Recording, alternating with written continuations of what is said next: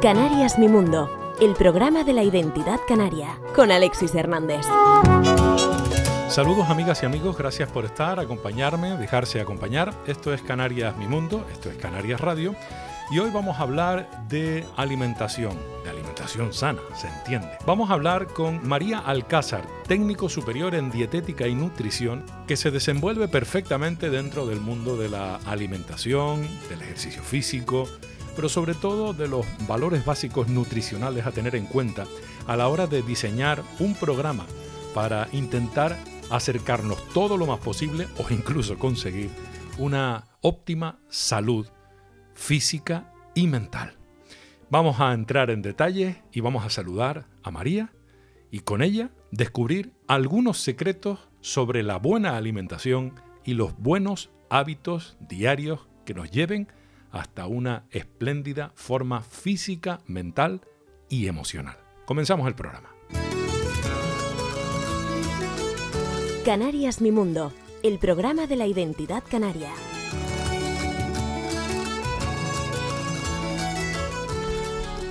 Tal y como les adelantaba, nos acompaña hoy María Alcázar, una eh, nutricionista, una técnico superior en dietética y nutrición, entre otras cosas, porque eh, evidentemente para llegar a este punto hubo que pasar un recorrido del que a lo mejor hablamos durante esta entrevista. Gracias por estar aquí, María. Bienvenida. bueno, María Alcázar, nutricionista, lo podemos dejar. vale, perfecto. Eh, ¿Qué importancia tiene María la alimentación en la salud física y emocional de las personas? Ay, es tan importante y le damos tan poca importancia.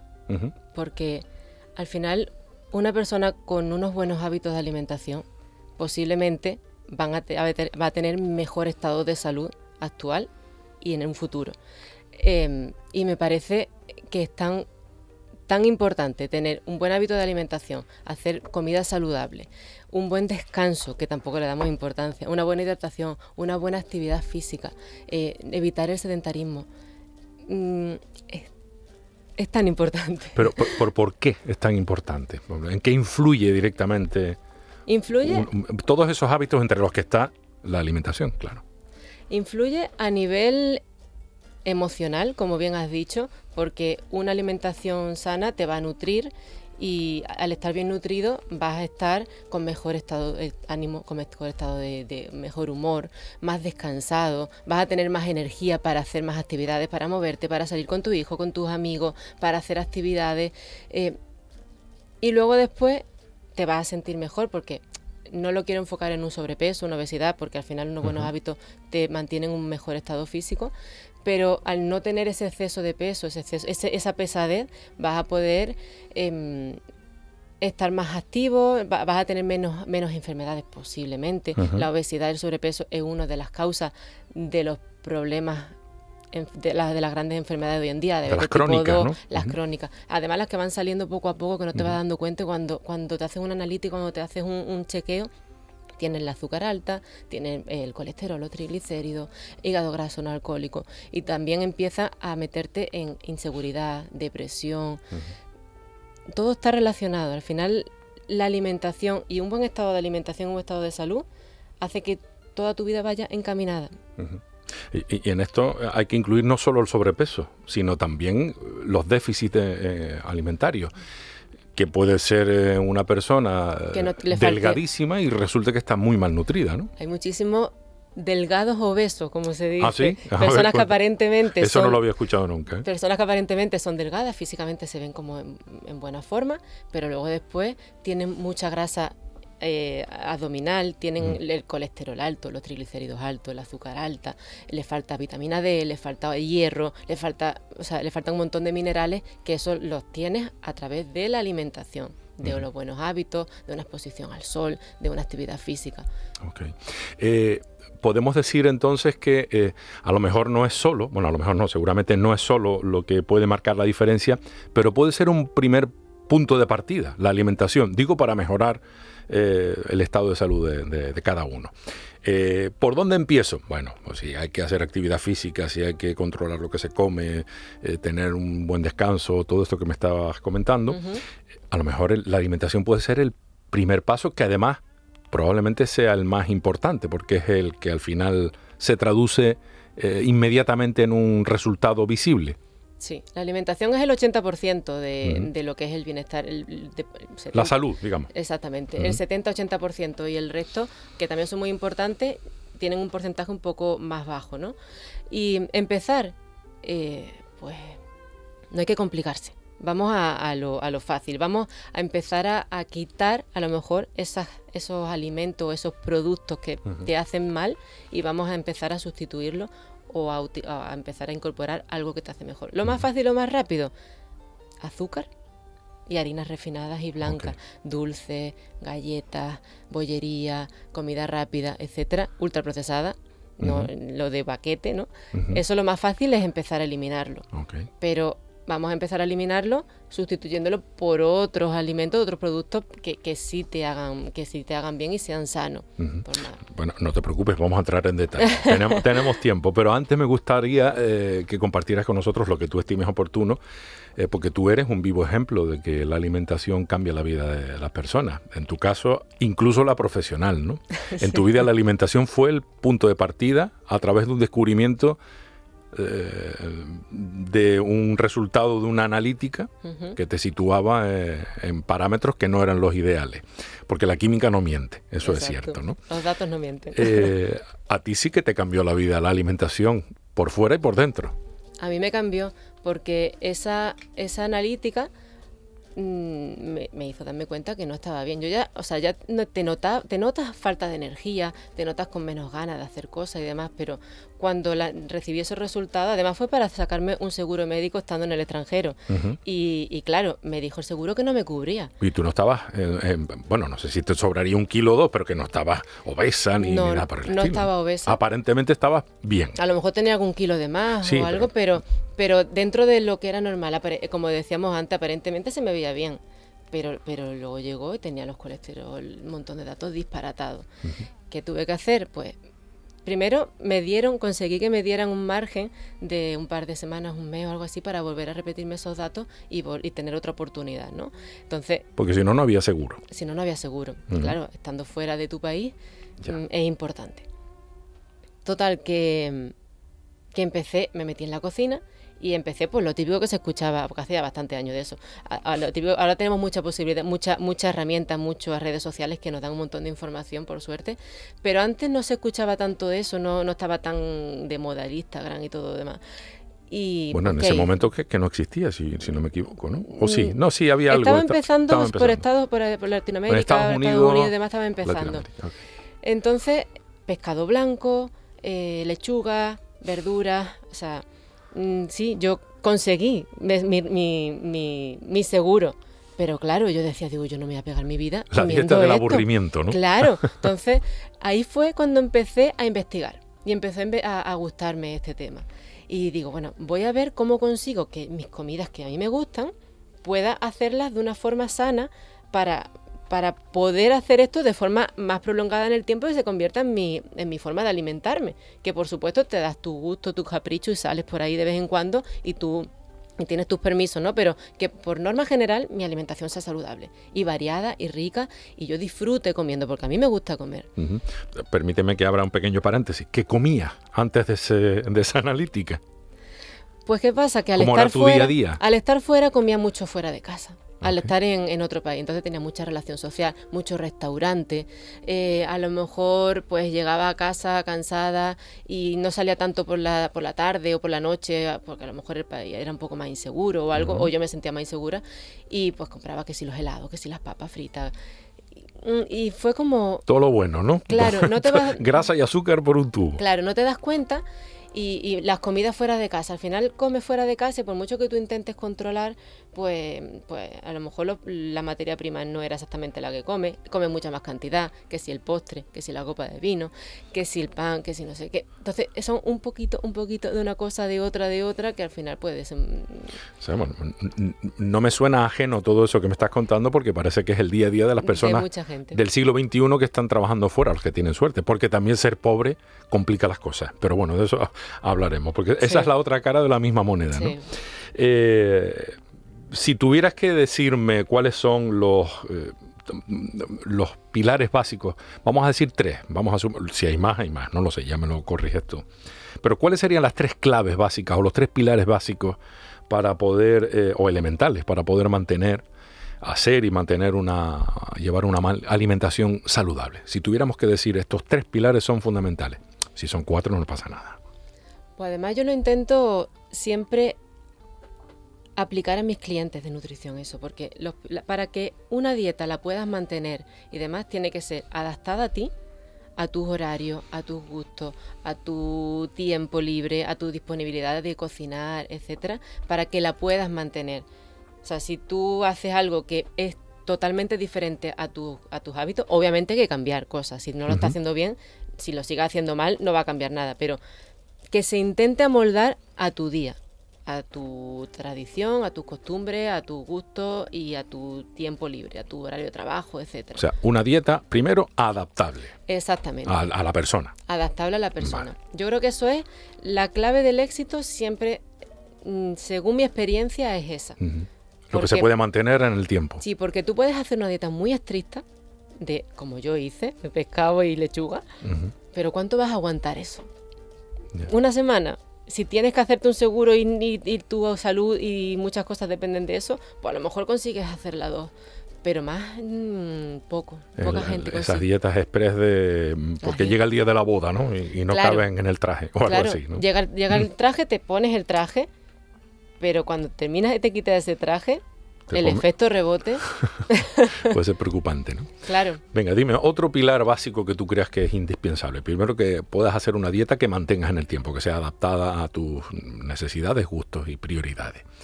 Un segundo pilar, ¿cuál crees tú que puede ser fundamental? Y que esté rica, que esté rica, que, que comas con color, con sabor, que tú le dediques y te guste lo que, lo que estás preparando. Una comida que entre por el ojo, que mm, se tarda lo mismo, o prácticamente lo mismo, en hacer un plato bonito, presentable, con colores, con, con distintas variedades de preparaciones y demás, que hacer un churro pescado, vamos. Un churro pescado que lo echas y lo pones ahí en un plato, pobrecito mío.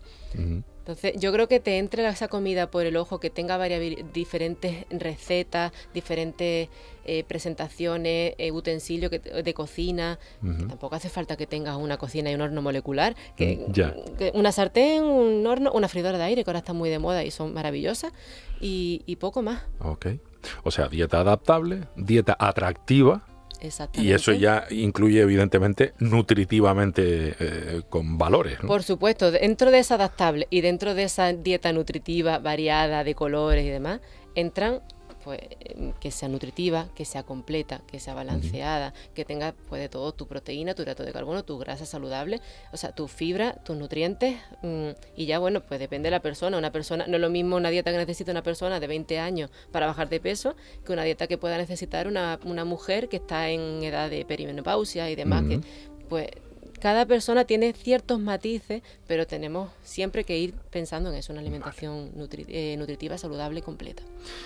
Te iba a preguntar por el tercer pilar, pero yo creo que empezaste esta conversación haciendo referencia que, que no sé si será este, ¿no? Pero que la comida debe ser comida natural. Nada de ultraprocesado, o por lo menos la mínima expresión. Exactamente. Que sea comida que tú encuentras en un mercado, que tú encuentras en, sin, sin, un envoltorio y con tú miras la lista de ingredientes y que tenga un montón de ingredientes que no sabes ni pronunciar. Que sea eh, em, productos básicos, productos de, pues, unas verduras, unas frutas, unas carnes, un pescado, huevos, lácteos, o sea, lo que hemos conocido y que se habla y que se le conoce como dieta mediterránea, que todo el mundo tenemos la idea y sabemos que es sana y que es la mejor dieta del mundo. Bueno, nombrarla la nombramos. Exacto. No sé si todos la conocemos. Mm, conocemos que es muy buena, Pero que, que sí, que, que, es la que se come en el Mediterráneo, o antiguamente se comía, uh nuestras abuelas y nuestros antepasados, ¿no? Pero que a día de hoy, por desgracia, mmm, no hay tanto de Mediterráneo en los platos de, de, de la gente. Podemos decir entonces que ¿hay o no hay una dieta ideal? Hay una dieta ideal, uh -huh. que es la que se adapta a ti, la que puedes seguir. la que es atractiva y la que incluye productos naturales. sí, porque yo te puedo decir que hay una dieta ideal que, que tenga pescado, pero resulta que a ti o no te gusta el pescado o tienes alergia, por ejemplo. Entonces, ¿qué pasa? Que tú no vas a hacer una dieta ideal porque no puedas comer pescado, por vale. cualquier motivo. No hay una dieta ideal. O sea que eso me, me, hablabas de la dieta mediterránea, por ahí van los tiros, ¿no? La dieta mediterránea, la dieta de, de ¿cómo se llama? Este, de Atkins, la dieta de keto, la dieta de, en fin, de, de todo lo que uno se puede imaginar y más. ¿no? Eh, veo que no, ¿no? Que no existe una... O sea, ese tipo de dietas, que de hecho has nombrado la dieta keto, etcétera, sí. son dietas que están basadas en y son saludables. Una dieta keto que se le da últimamente se le da bastante mala prensa es una dieta que está basada en verduras, en carnes, pescados, huevos, lácteos, aceite de oliva, aguacate, frutos secos. O sea, eso es sano. ¿Qué pasa con la dieta keto que tiene mala fama? Una dieta keto con mala fama es una dieta keto sucia, que se llama. ¿Ah, sí? Que sí, es una dieta keto que tú tienes que... O sea, una dieta keto se basa en comer proteína y grasa, básicamente, okay. y poco hidrato de carbono. Uh -huh. Y el poco hidrato de carbono que sea a base de, de verdura. Vale. Entonces, mucha gente, la dieta keto sucia o fácil, pues una dieta keto que es a base de bacon, eh, de quesos mmm, procesados y poco más. Vale. Entonces, eso, y mantequilla o, o, sí. o, grasa. de, de, cerdo, de manteca de vale. cerdo. Eso es una dieta keto, que también es keto, pero no es saludable. Uh -huh. Entonces, Entonces, no hay una que sea ideal. La ideal. De todas estas que se publicitan a todas horas, ¿no? Incluso la vegetariana, ovo-lacto vegetariana, vegana, eh, la que la paleo, ¿no? Uh -huh. O algo así se llama sí. también. No lo sé, se vuelve uno loco con tantas opciones. ¿no? Sí. Y, y es, es, normal que estemos, que la gente esté loca, porque es que mm, hay tanta información de, de nutrición, la nutrición es tan, tan tan reciente y cambia tanto y, y, cada día hay un estudio nuevo y, y, se comprueba algo nuevo que ya la gente, a mí me lo dicen en consulta, dice, es que no sé qué comer, porque por un lado me dicen que el aguacate es bueno, pero luego me dicen que el aguacate tiene un montón de calorías, ¿qué hago? Y, y, y, lo estamos, y, mucho, de hecho, muchos profesionales muchas veces los volvemos locos a la gente, porque entre nosotros tampoco nos ponemos de acuerdo. Entonces, a, a mí no me gusta ser eh, cerrada, tajante. tajante. O sea, uh -huh.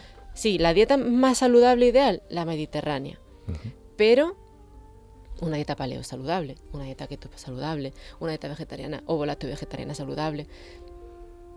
Mm. Bueno, para empezar, por ejemplo, porque ahora también se ha puesto, o por lo menos yo he escuchado mucho lo del ayuno, el ayuno intermitente, no sé qué. Entonces, para empezar, ¿cuántas veces deberíamos comer al día? ¿Es una? ¿Son dos? ¿Son tres? ¿Son cinco? ¿Estamos un día sin comer y después nos hartamos? ¿Cómo, cómo funciona esto? Esto es lo que hablábamos del tema de la, de la evolución de la nutrición. Se, llevamos muchos años que nos dicen, hay que comer cinco veces al día porque uh -huh. si no te quedas sin energía, porque te da hambre a todas horas, porque no sé qué. Eso no es natural, eso no, no es evolutivo, o sea, no, nuestros, nuestros abuelos mismos. Sí. No nos hace que nos vayamos a, a, a la prehistoria. Cinco veces va a ser que no. ¿eh? Claro. Uh -huh. O sea, lo, lo, lo saludable, lo normal y lo que se está demostrando ya poco a poco y cada vez más que es más sano es comer menos veces, pero que te, que te, que te deje saciado para no estar picando. Lo que hay que evitar es estar picando a todas horas. Entonces, hay que comer, si quieres comer tres veces al día, no, no te digo que hagas ayuno intermitente, el ayuno intermitente es muy saludable, es otro tema y, y, y es muy útil, es una, otra estrategia más de nutrición. Uh -huh. Pero no tiene que ser ni para todo el mundo, ni todo el mundo la puede hacer, ni, ni, ni a todo el mundo le gusta. Eh, lo ideal, pues vamos a hacer las tres comidas principales, desayuno, almuerzo y cena. Uh -huh. Lo ideal también es que comamos, intentemos comer cuando hay luz. Es decir, que nuestra primera comida sea, o sea, que vayamos con los ritmos circadianos. Okay. Nuestra primera comida sea cuando amanece, luego comida, luego la, el almuerzo y la cena que no sea una cena a las 10 de la noche o a las uh -huh. 11 de la noche. sino intentar pues cenar temprano a las 8, que todavía haya sol a las 7, 8, 8 y media, no mucho más, para primero para que puedas hacer la, la digestión antes de acostarte y puedas descansar un poco más.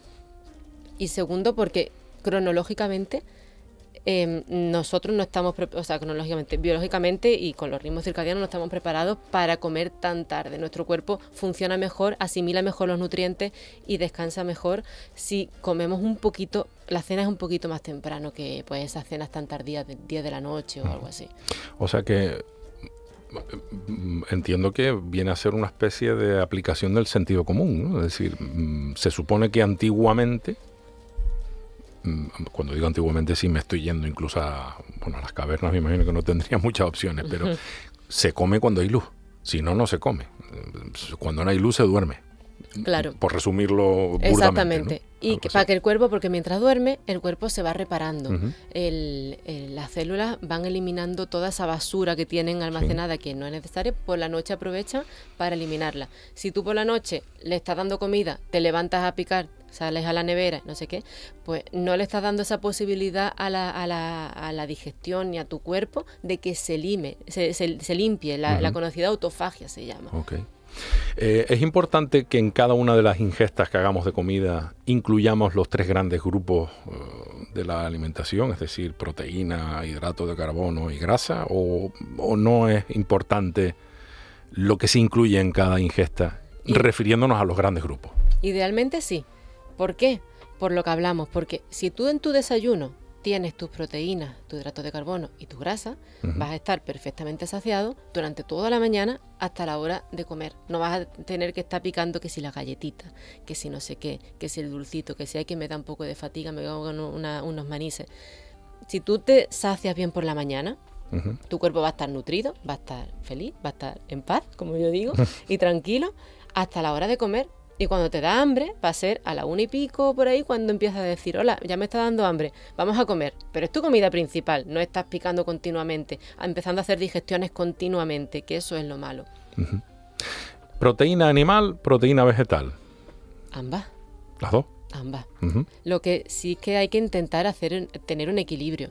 Proteína animal, sí, em, pues tu carne, tu pescado, tu pollo, tu, tu huevo, tu lácteo pero también no olvidarnos de la proteína vegetal, las legumbres, que además, que me imagino que lo hablaremos más adelante, son muy económicas y te pueden ayudar a abaratar un poco la cesta de la compra, ¿no?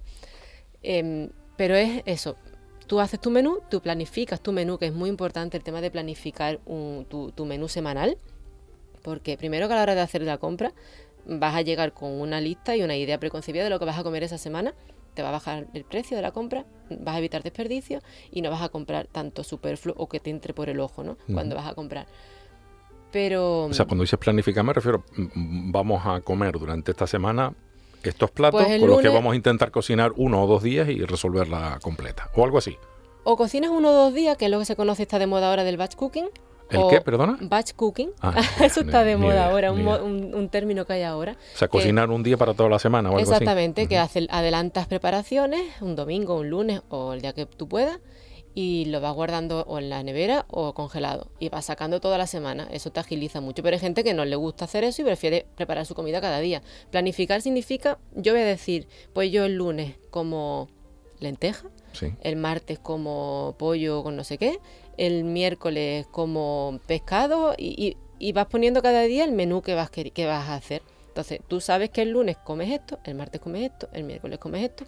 Si algún día te viene mal, pues cambia un día por otro. Pero tienes tu idea general de la semana. ¿Cómo podemos no ahorrar, sino invertir correctamente el dinero en la alimentación? Antes de responderte a eso, ¿Sí?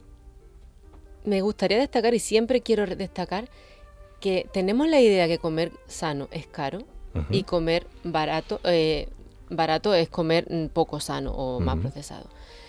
Mm, tiene muchos matices, porque sí es cierto que en la comida que no es de calidad está, o sea, es barata, porque no vas a, luchar en precio contra una bollería industrial, porque está hecha a base de productos baratos y diseñados específicamente para ser baratos. Harina blanca, azúcar, grasas, aditivos, grasas trans o, poco saludables, aditivos, eh, sales, etcétera. Eso es muy barato esa materia prima. Entonces, el resultado es un producto muy barato, pero que no es nutritivo. Entonces, no vayamos a querer reducir el precio de nuestra cesta de la compra, de la compra a base de, de alimentos de menos calidad. Porque al final eso te va a llenar, pero no te va a nutrir.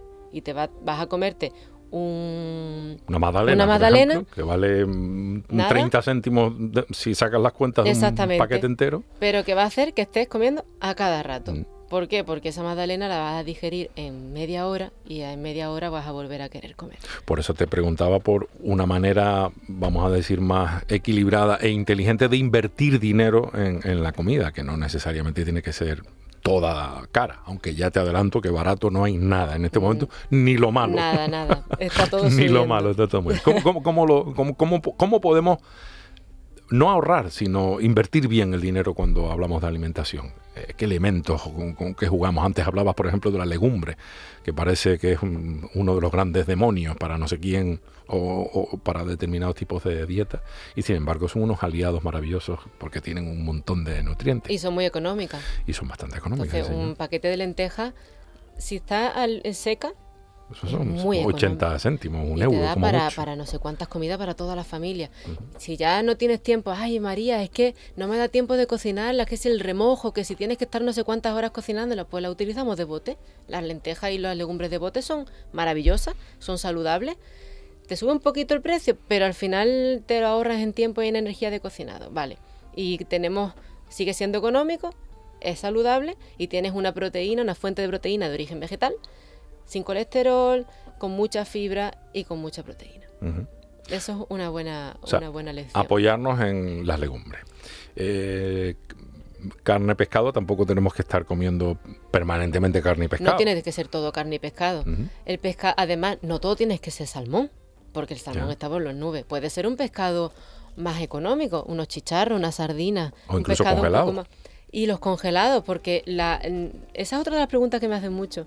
Si la comida, si los congelados son sanos, y las verduras son congeladas son sanas, que esa, bueno, ya te lo he adelantado, es otra forma de economizar, la, la, carne congelada y el pescado congelado es sano, porque además cuando se hace industrialmente, pues los congeladores que tienen no son como los que tenemos en casa, entonces el congelado es muy rápido y no pierde nutrientes, o prácticamente no pierde nutrientes, entonces es una opción más económica de comer pues tu pescado y tu, y tu carne. Y si vas a comer una carne congelada, vete a un pollo, a una ternera, un cerdo, lo que sea, no te vayas a unos nuggets, porque entonces sí son más baratos, pero estás pagando rebozado. Ya, desde luego. Y vete tú a saber qué es lo que hay dentro del rebozado. Y todo lo que hay adentro, sí. Eh, entonces, eh, pues hay que utilizar un poco eh, el, ingenio para saber que lo que está congelado no, no es menos mm, nutritivamente hablando, menos interesante que lo que está fresco de todo lo que se pueda congelar, evidentemente. Eh, eh, y cuidado porque también los helados están congelados, o sea que no, sabemos de lo que estamos hablando. Las verduras congeladas son un buen referente para y más muy rápido porque sobre la marcha lo, lo, activas. Y no tienes que estar. Muchas veces el problema que hay de las verduras congeladas, de las verduras frescas, pues que a lo mejor se por cualquier motivo no, no te cuadra comer ese día en casa o lo que sea y se estropean. Entonces, pues o las congelas o las compras congeladas o las dejas preparadas y las tienes para, para otro día. Ok. Vamos a otro de los macronutrientes que son eh, macronutrientes, que no me salido bien, que son eh, el enemigo aparentemente de las muchas dietas que hay en este momento circulando. Los hidratos de carbono.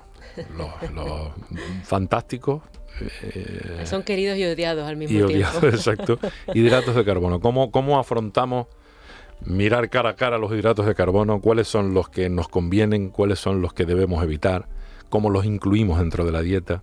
Los hidratos de carbono no son solo la, pasta y el pan, porque hidratos de carbono, la fruta es hidrato de carbono, las verduras son hidratos de carbono, los tubérculos, las papas, la batata, eh, la yuca, todo este tipo de tubérculos son hidratos de carbono. Las harinas, los cereales, la avena son hidratos de carbono. Las harinas blancas y las harinas integrales. Todo eso son hidratos de carbono. Entonces, ¿qué tenemos que hacer? Hacer buenas elecciones, hacer elecciones saludables e inteligentes para que nos mantenga saciados, nos aporten más fibra y mm, también son unos alimentos económicos, ¿no? Los hidratos de carbono. Entonces, bien bien incluido, bien pautado y con un poco de sentido común, son muy saludables. No te vayas a, comer todos los días un plato de pasta así de grande, sin verduras y sin nada de proteína, porque al final eso es, estás comiendo hidrato de carbono, pero no, no es una porción saludable. ¿Y debemos apostar por lo integral en vez de lo refinado? Por supuesto. Mm, si se puede, ¿no?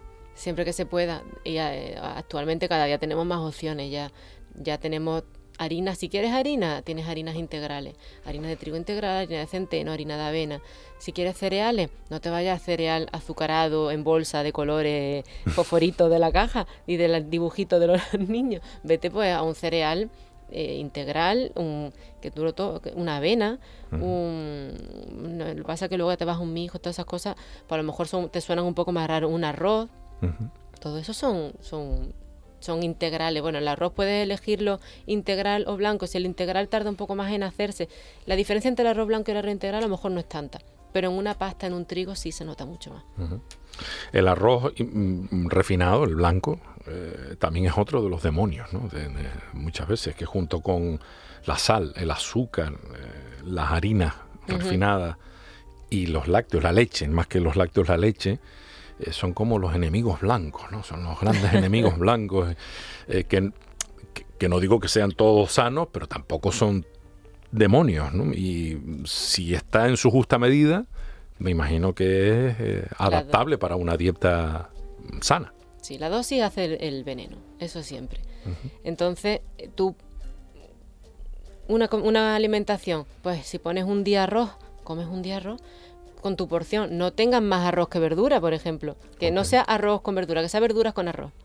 Piensa normalmente eso, porque al final una verdura te va a aportar más nutrientes y más fibra y más, y más vitalidad, etcétera, que un arroz. Entonces siempre tienes que ir buscando que la comida, aparte de gustar, de saciar, de, de, sabor, etcétera, su objetivo es alimentarte. Entonces siempre tienes que ir buscando pues esas opciones y, la forma de distribuirlo para que sea lo más nutritiva posible. Sin demonizar, porque mm, no hay por qué demonizar. Hay personas que le sientan mejor unas cosas que otras y son más recomendables, pero, pero no hay por qué demonizar, porque si empiezas a demonizar, ya empiezas con las prohibiciones, ya empiezas con la ansiedad y con el deseo. Entonces yo creo que si no demonizas y lo tratas todo con normalidad, es mucho más fácil. Y sin prisa, ¿no? Porque también queremos hoy comernos una ensalada y mañana pesar 10 kilos menos. o que se te arreglen los niveles del colesterol. ¿no? Eh, tú propones en tu, en tu plan, eh, bueno, entre, entre otras cosas, eh, propones una pérdida progresiva de peso para quien necesite perder peso, que yo, más que perder peso, yo diría que ajustar al peso que cada uno de manera natural debe tener. Y hablas de en torno a unos 15 kilos podría ser en, unos tres meses, ¿no? Esta, Una de tus propuestas, que no es matemática, evidentemente, porque no, llegas o te pasas un pelín. ¿En qué consiste ese, ese, ese plan? ¿Cómo hacemos para desayunar, almorzar, cenar durante tres meses? combinarlo, entiendo, con una actividad física, que no necesariamente tiene que ser deporte, pero moverse sí, desde luego y con el descanso adecuado. ¿Cómo, ¿Cómo, es el plan con el que tú eh, te enfrentas a, las dificultades que te plantean tus clientes, tus pacientes? Los planes que, yo ofrezco son online 100%, trabajo eh, con personas de aquí de Canarias y de, y de todo el mundo. Y son eh, personalizados al 100%. ¿Qué significa eso? Que no hay un único plan para cada persona. Okay es lo que hablábamos de antes, ¿no? Yo directamente la persona cuando me contacta porque necesita el servicio de nutrición, eh, yo les envío unos formularios y hacemos una entrevista en la que me cuenta cuáles son sus hábitos, cuáles son sus horarios, cuál es su objetivo, eh, su historia, eh, si tiene alguna enfermedad, si toma medicación, mm, si hace deporte, cuánta, qué agua bebe, o sea, infinita cantidad de en qué etapa de vital está, etcétera, ¿no? Aparte, pues, pues, unos pesos, unas medidas, porque al final todo el mundo se, nos guiamos, llevamos toda la vida guiándonos por lo que dice la báscula, que hemos demostrado que no es lo más importante, pero es cierto que nos tira mucho, ¿no? Porque conseguimos al final bajar mucha inflamación, mucha grasa abdominal, que es la perjudicial, eh, y, y, la gente le da importancia al peso nada más. pero bueno, el peso también es importante. Una vez tengo yo todos esos datos, toda esa información, me pongo a trabajar en el plan y le hago, una, le hago unas propuestas de sus desayunos, sus almuerzos, sus cenas. Hay personas que eh, vienen acostumbradas a hacer ayunos intermitentes, yo adapto los planes de ayuno intermitente o los, o los ajusto porque a lo mejor hacen un ayuno intermitente que no es de forma correcta o le está haciendo muchas horas obligándose, sometiendo al cuerpo a un estrés brutal, cuando a lo mejor si, hubiera, si reduces un poquito ese ayuno eh, te va a ir mucho mejor. Y una vez tenemos ese plan elaborado y personalizado, a través de, yo se lo envío a través de unas aplicaciones, unos, unos PDFs, etcétera, eh, tenemos seguimientos semanales y continuados y yo estoy siempre disponible para esa persona para sus dudas, sobre todo al principio que tienen muchísimas dudas a la hora de que vas a comprar, eh, la lista de la compra, etcétera. Eh, con em, los planes tienen aparte de ese recetario, de esos menús y la lista de la compra que tienes que, para esa semana, para las próximas dos semanas o como te vayas a organizar. Y la clave del éxito está en que semanalmente hay una revisión conmigo. Hablamos de cómo te ha ido, qué dificultades te has encontrado, qué te ha gustado más, qué te ha gustado menos y vamos ajustando y vamos cambiando. Luego, siguiente, hacemos otro más, porque no vas a pegarte los tres meses comiendo lo mismo. Entonces, cuando pasan esas semanas, esas primeras semanas, pues volvemos a cambiar eso, ese plan, te doy nuevas recetas, te propongo nuevas cosas. Eh, es como mucha negociación, ¿no? Entonces, hay personas que vienen con, yo es que no puedo vivir sin pan por la mañana, por ejemplo. Mm, y le digo, ¿quieres que probemos esta semana un día sin pan? No porque sea malo ni por nada, ¿no? Sino porque vamos a probar, vamos a romper esas barreras que tenemos nosotros mentalmente, que pensamos que esto no me va a hacer bien o que me va a hacer mal. Y, yo creo que la clave está en el apoyo continuado, mucha, mucha diálogo, mucha negociación, probar y, y también entender a la persona que pues llega un fin de semana y de pronto tiene que irse de viaje con la familia y pues a lo mejor no va a poder seguir un plan pautado con unas comidas que te voy a decir y demás, aunque yo normalmente los fines de semana los flexibilizo mucho para que sean comidas como más de fin de semana, como yo digo. Pero te enseño a, qué puedes elegir cuando sales a comer fuera de casa o cuando estás de viaje, si tienes posibilidad de, cocinar, si no tienes posibilidad de cocinar. Entonces, al final es personalizado para ti, mucho diálogo con, yo siempre estoy accesible, me mandan un WhatsApp, me mandan un audio, me llaman, lo que sea, y siempre les respondo. Okay incluir la cocina en, en, tu dieta ayuda muchísimo. A ti te cambió la vida, evidentemente. Y supongo que esto es un, valor añadido en tu caso, que además sabes cocinar. Eh, sí, porque me he encontrado con mucha gente que me ha dicho, ay, si es que Mm, es que me aburro de comer siempre lo mismo, es que vengo de hacer muchas dietas que no soy capaz de hacer o que me parece muy aburrida o que no me gusta la comida, no sé qué. Entonces yo siempre intento darle opciones nuevas, pero darle opciones que no te hagan estar tres horas en la cocina, porque yo soy mm, enemiga de estar más tiempo del, necesario cocinando. Entonces puede, les enseño a dar recetas que son pues lo que hablábamos al principio, aparte de nutritivas, con tus macros y tus cosas que entren a la vista, que sean ricas, que estén sabrosas y que la puedas hacer con los ingredientes que encuentras en cualquier supermercado. No tienes por qué irte a, comprar en, en, internet un producto que lo encuentras nada más que no sé qué marca. O está todo el día en el herbolario comprando productos que, casi no lo sabemos ni pronunciar. Es comida normal que estamos acostumbrados a comer aquí y que, y que son las que tú vas a hacer la compra al supermercado y que no tienes que estar moviéndote y haciendo ruta por todos los supermercados hasta que consigas toda tu cesta de la compra. ¿Y los herbolarios que hacemos? No, los herbolarios, Dios me libre, son fantásticos, pero quiero decir, toda esa alimentación eh, sucedánea de, de, carnes, de pescados, de, um, complementos, en fin, de todo lo que lo que pretende evitar eh, a veces la química de, la alimentación, vamos a decir, tradicional, resulta que incluye igual o más química que la, con la alimentación alternativa, vamos a llamarlo así, ¿no? Eh, por ejemplo, se me ocurre, ¿no? Una, hamburguesa que no es de carne, sino de, soja o de cualquier otra cosa, ¿no? Eh, ¿cómo, debemos afrontar ese tipo de, productos? Que a veces se venden como milagrosos, ¿no? O sustitutivos, ¿no? Bueno, se puede entender para alguien que no le guste la otra cosa, ¿no? La otra versión, la original, vamos a decir. Pero no sé yo si eso, esos productos son amigos de, un equilibrio nutricional. esos productos que, mm, que, Depende, estoy hablando en, general. Por ejemplo, lo que has hablado, una hamburguesa vegetal o vegana, eh, si tú le das la vuelta a esa hamburguesa, normalmente va a tener más cantidad de ingredientes, aditivos, estabilizadores para tener las texturas y sabores que se asimilen a lo que es una hamburguesa de carne tradicional. Entonces lo que tenemos que huir es de ese tipo de producto, porque al final un producto vegetariano o vegano no significa que sea un producto saludable.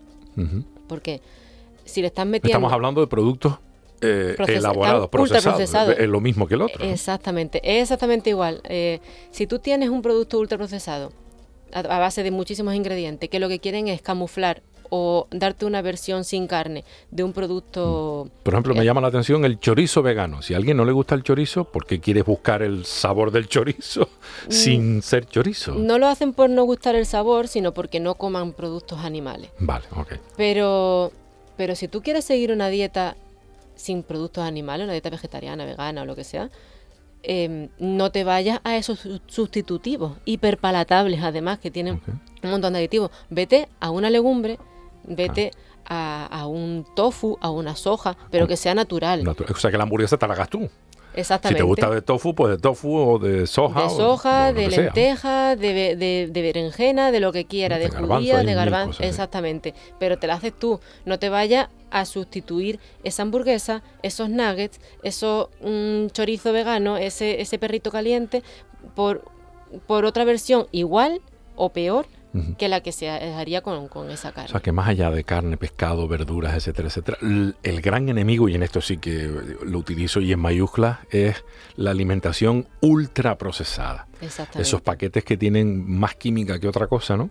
Más azúcares y grasas que otra cosa, y que al final te pues te llevan al, a, igual o peor camino que si comiera lo que se supone que no debes comer.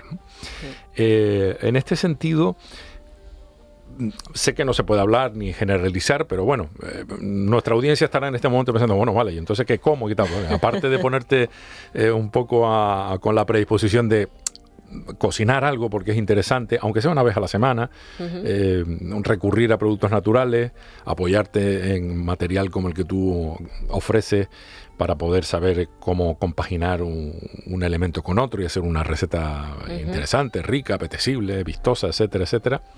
Si tuviéramos que definir unas pautas generales, ¿cuál podría ser uno de los varios que habrán? Un desayuno, eh, vamos a decir, saludable, por ejemplo. Suponiendo que no soy alérgico a nada y suponiendo que me gusta más o menos todo. Venga. Te voy a preguntar también por el almuerzo y por la cena, pero bueno. Estamos en el país del pan y nos encanta el pan. Entonces, vamos a hacer un desayuno saludable utilizando el pan, que no tiene por qué siempre ser malo y el demonio.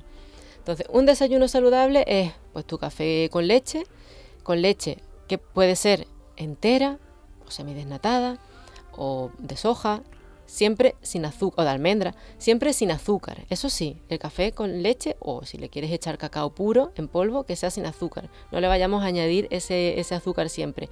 Si queremos, o sea, si necesitamos ese sabor dulce, pues vamos a intentar utilizar endulzantes de forma un poco más naturales, una canela, una vainilla, y poco a poco ir adaptando el paladar a los sabores más naturales. ¿Por qué? Porque tenemos el paladar tan acostumbrado al, azúcar, a la sal, tan hiperpalatable, que, que cuando llegan y nos ponen una fruta o una verdura o un café, no nos sabe a nada o nos sabe mal o nos sabe fuerte o no podemos tolerarlo si no es con una salsa o con una o con un azúcar o con sal o lo que sea. Vale.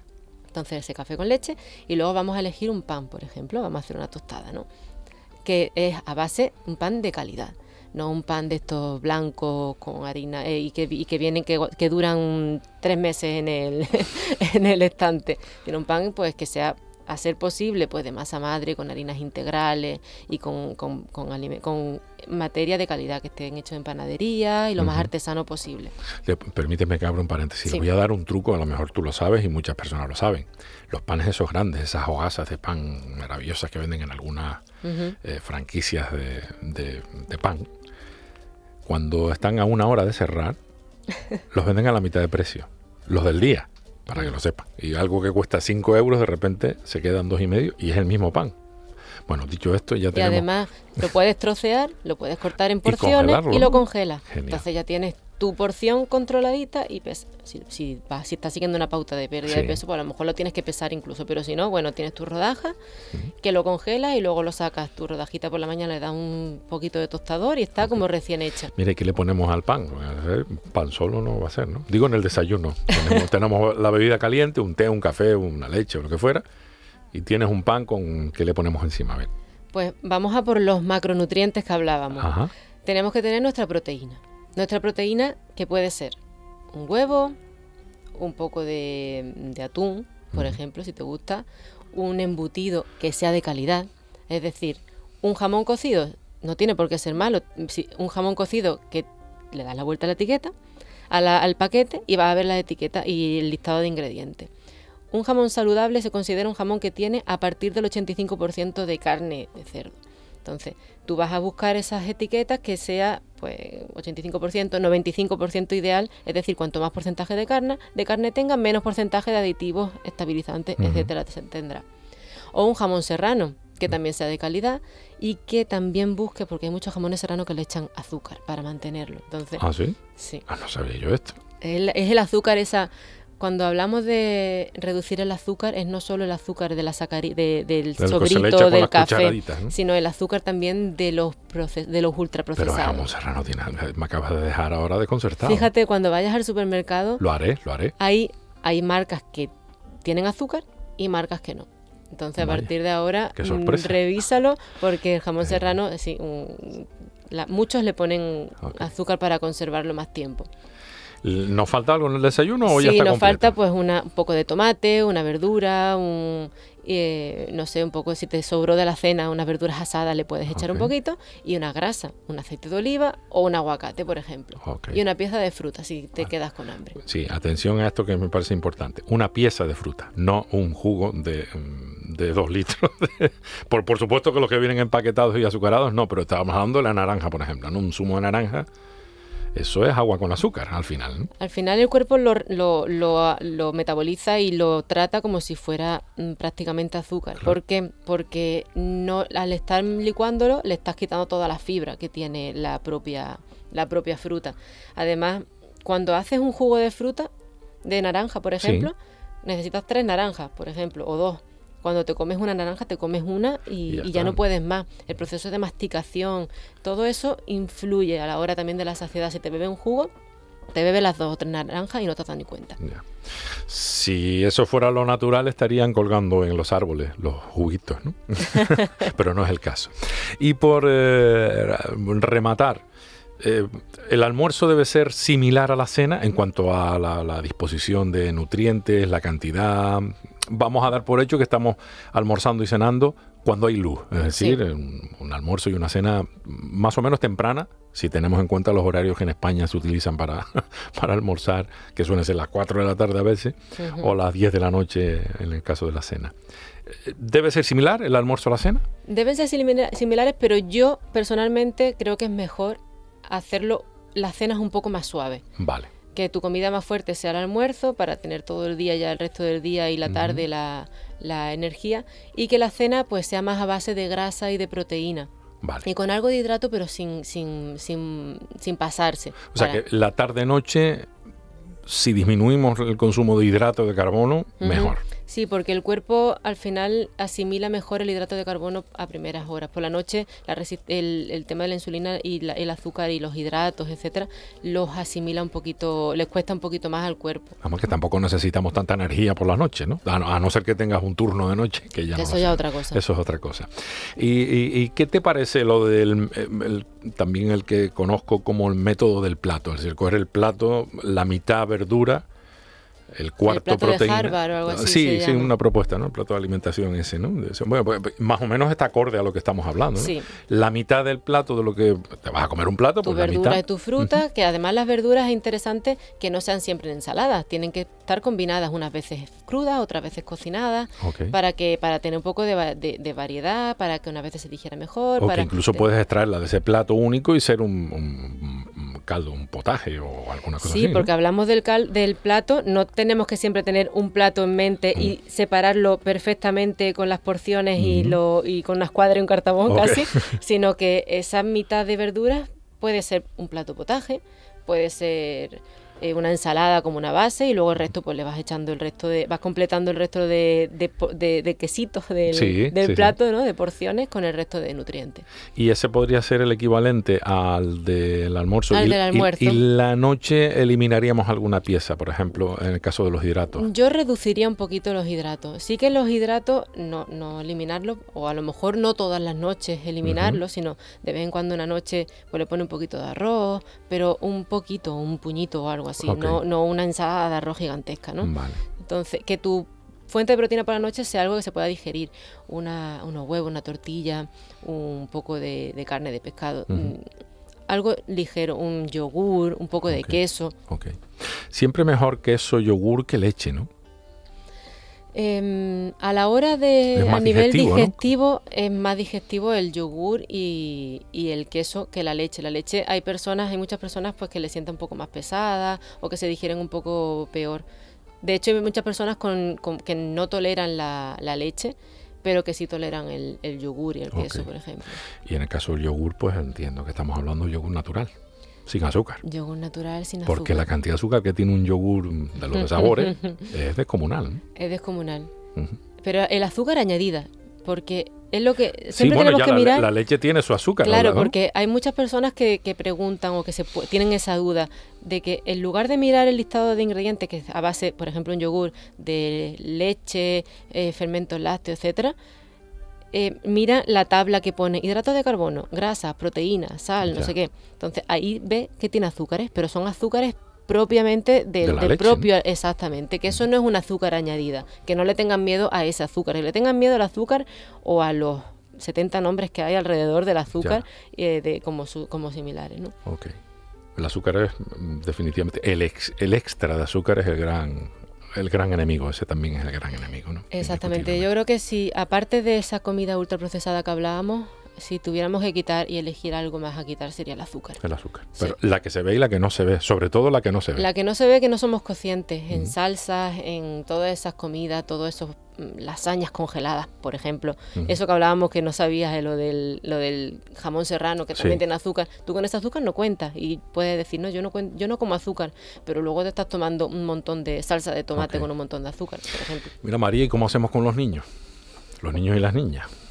Porque estamos en un momento complicado para educarlos nutritivamente hablando, o alimentariamente hablando. Con los niños tenemos que intentar ser ejemplo, porque al final los hábitos que los niños adquieren siendo niños, con mucha probabilidad son los que vas a tener en un futuro siendo adulto.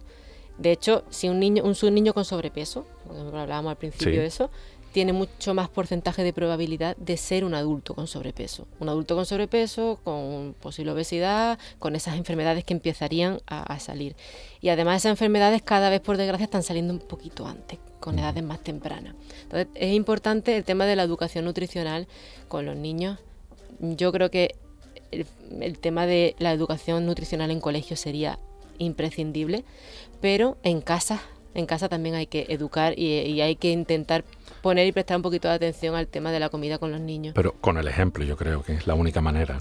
Sí, el ejemplo, o sea, que... El ejemplo me refiero en casa. De nosotros. Si tú, por ejemplo, o sea, comer con los niños. Si tú, por ejemplo, tienes, los niños van a comedores y demás, la comida de mediodía no la puedes hacer, pero sí puedes hacer el desayuno y la cena. Entonces, sentaros toda la familia, todos comiendo juntos, y que sea siempre la misma comida para todos, sin prisa. Y además con ellos yo siempre recomiendo que, que sea en un ambiente como más distendido y más... que no aprovechemos esa hora de la cena para preguntar o echar la bronca por eh, de los deberes que no has hecho, porque te has ido no sé qué, porque si no automáticamente esos niños empiezan a asociar esos momentos de cena y de comidas familiares como algo malo. Entonces ya empiezan a meter el factor negativo en esa en esas comidas.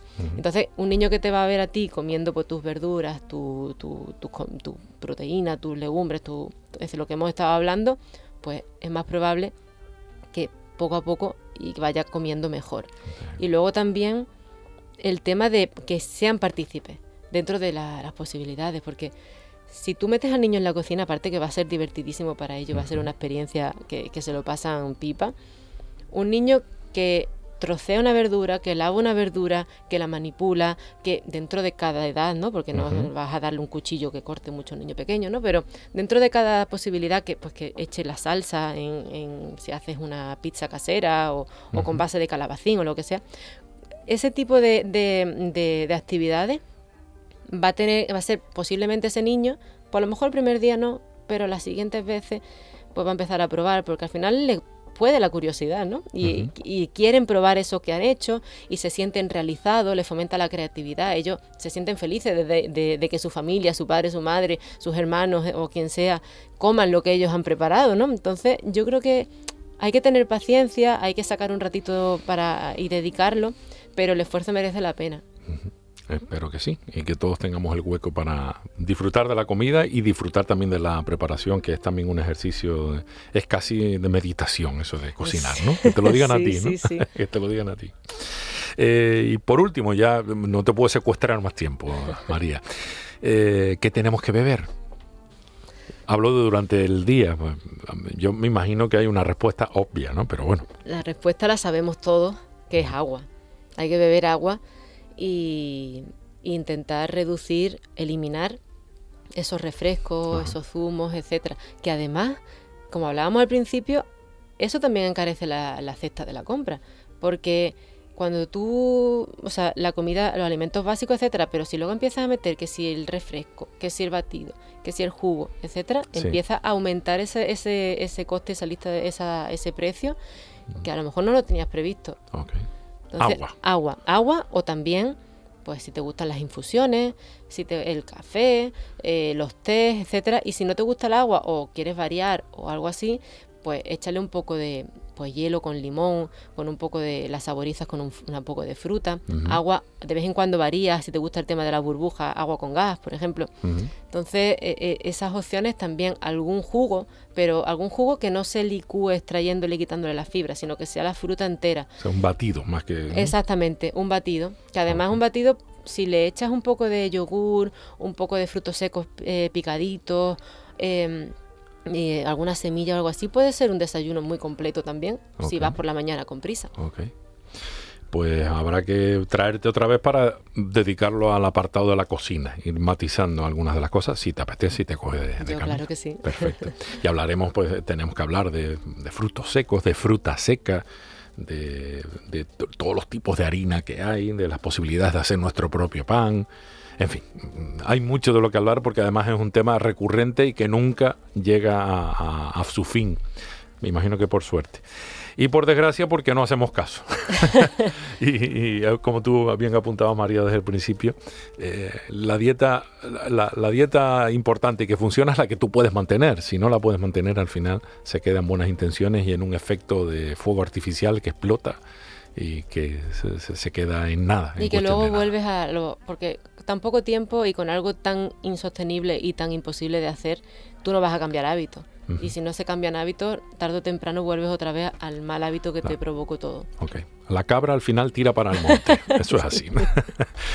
María Alcázar. María Alcázar, por cierto, punto com. Esa es la manera más recurrente de encontrarte, más fácil, más directa y a partir de ahí pues conocerte a ti, conocer tu historia y sobre todo todas las soluciones que, que propones eh, entre todas tus redes sociales mm, se te puede ver cocinar, se te puede ver aconsejar y también se te puede contactar para, eh, quién sabe, establecer un contacto y a partir de ahí una relación en la que juntos se llegue al objetivo que se proponga la persona que, que esté interesada en este aspecto. Sí, sí, porque en redes sociales, en redes sociales aprovecho, eh, soy María Alcázar.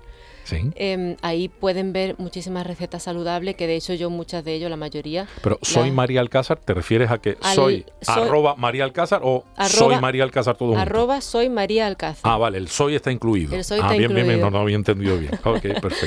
Eh, ahí en redes sociales me pueden encontrar y ahí pueden encontrar de forma gratuita muchísimo contenido de recetas y de consejos de nutrición. Em, y de hecho muchas de esas recetas son las utilizo y, y las pauto a, muchos de mis clientes a la hora de los asesoramientos. De hecho, ellos como un catálogo ven, ay, quiero que me pongas esta receta en el próximo menú. Y, y vamos viendo y van probando y se dan cuenta de que a lo mejor un ingrediente no les gustaba, pero porque no les gustaba porque no sabían prepararlo y, ahora se, se convierten en, descubren, no sé, una receta que les encanta a toda la familia. Ok. Bueno, muchísimas gracias y eh, enhorabuena por este trabajo y sobre todo muchas gracias, insisto, en, tanto que nos brindas a, los que te seguimos. Gracias a ti, Alessio. Y a ustedes, como siempre, mi deseo hoy más que nunca de felicidad, pero sobre todo de salud. Canarias Mi Mundo, el programa de la identidad canaria.